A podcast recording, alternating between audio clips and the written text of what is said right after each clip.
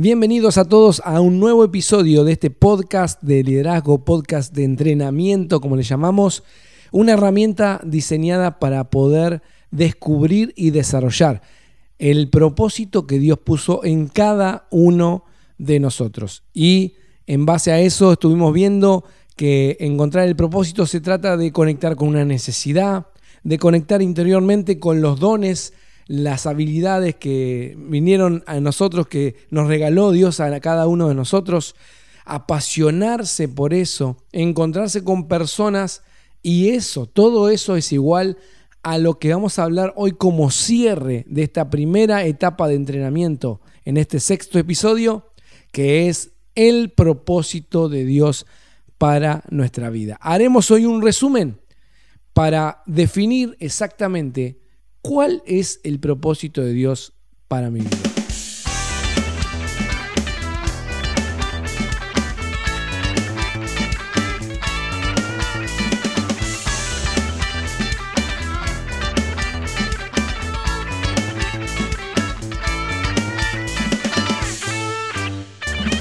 Unas pocas personas están yendo a algún lugar en la vida a propósito son las personas que tienen claras cuál es su destino, cuál es la asignación, cuál es el propósito de Dios para su vida. Y si uno no sabe cuál es el destino, hacia dónde está dirigiéndose, es como si estuviera dando un paseo, lo cual es muy lindo y recreativo en la vida natural de todos los días, pero cuando pensamos en nuestro desarrollo en la vida, nuestro crecimiento, nuestro plan de vida, estar dando vueltas y paseando no es lo mejor. De hecho, recuerdo, es como lo que le pasó al pueblo de Israel en Egipto, cuando salió de Egipto, que estuvo 40 años dando vuelta en el desierto.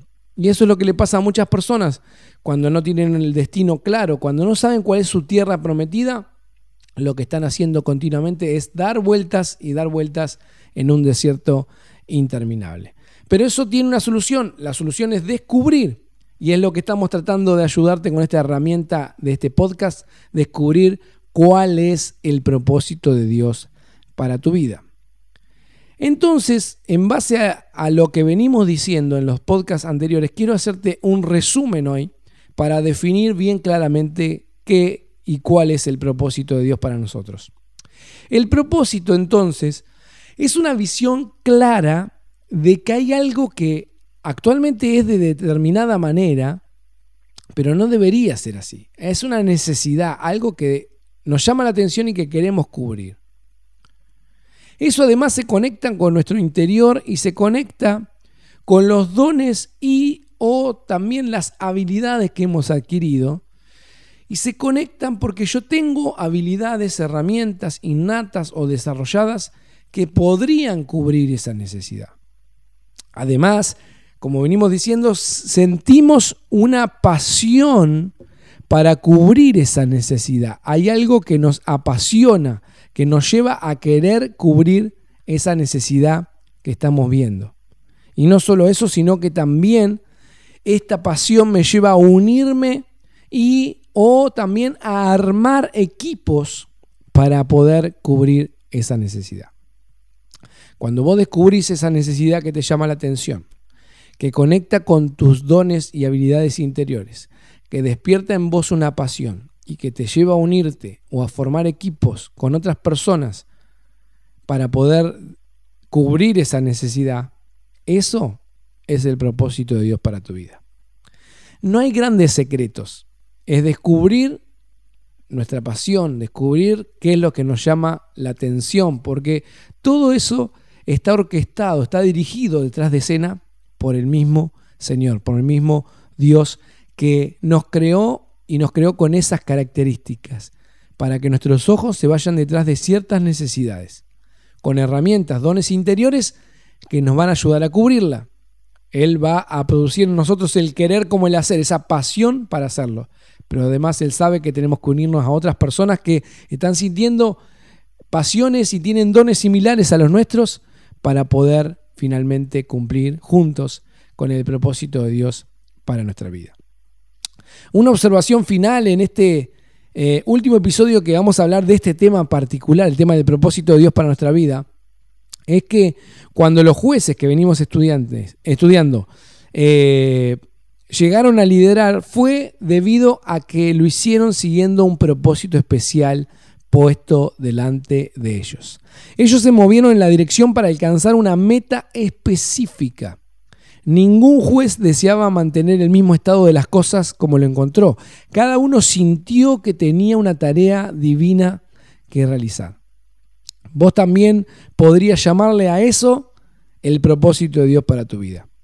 Y además el propósito cuando lo descubrimos se vuelve nuestro compañero que nos consume la vida y en el buen sentido de la palabra porque es lo único que queremos hacer eh, a partir de que descubrimos cuál es el propósito para nosotros.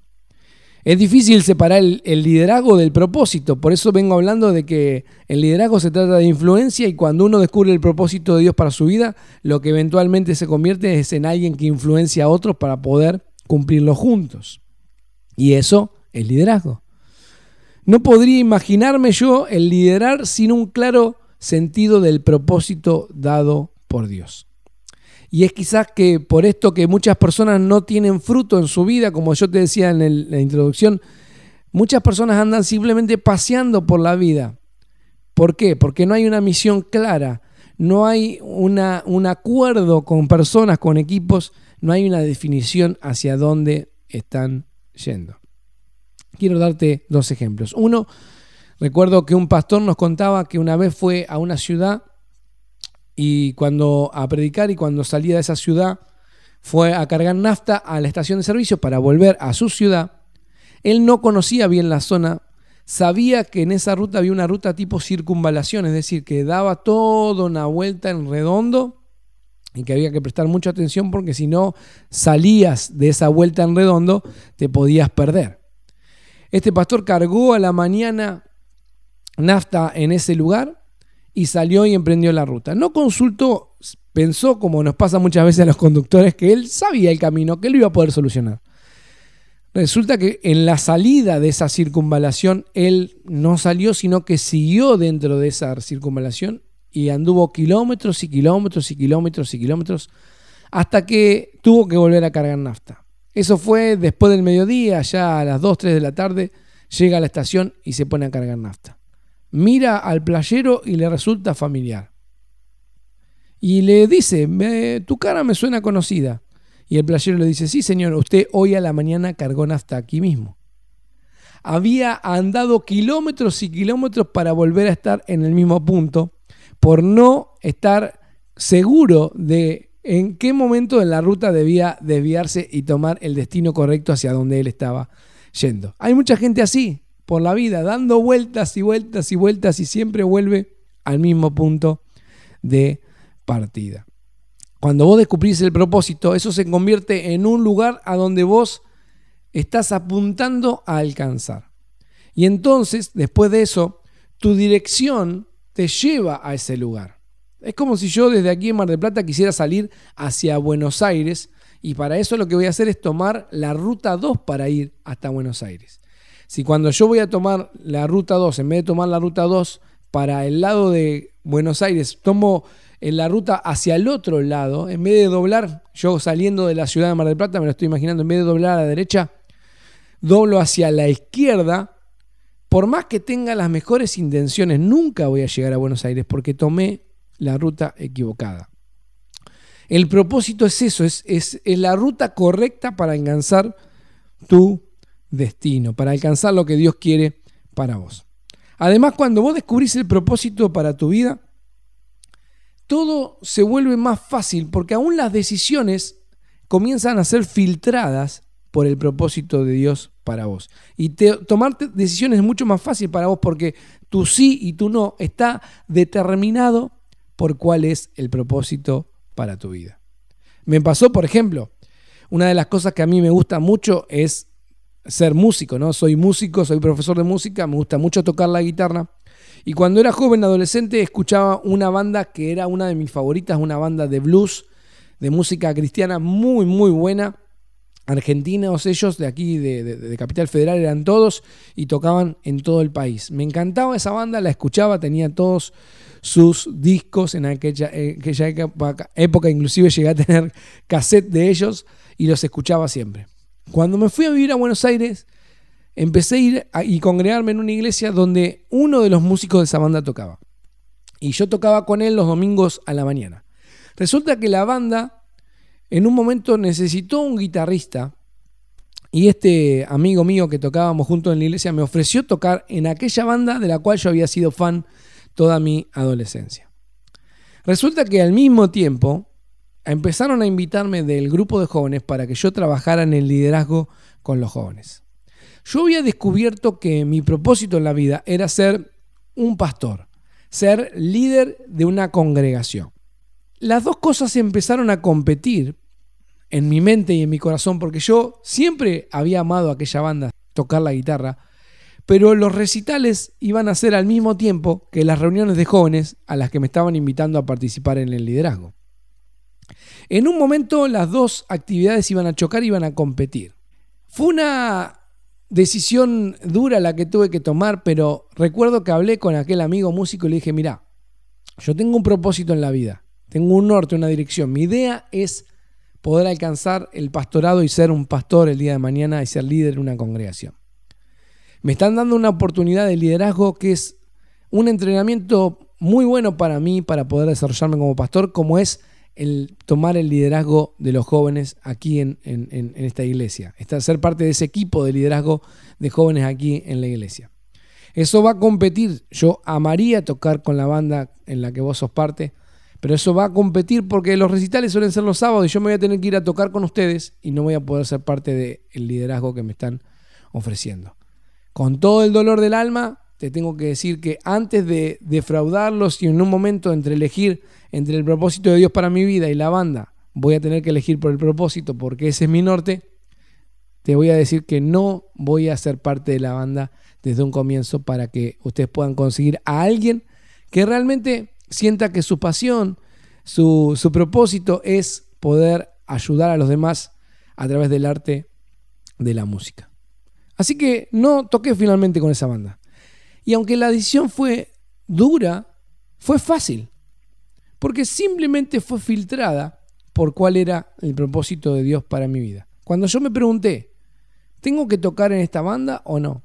Automáticamente me pregunté, ¿es mi propósito en la vida?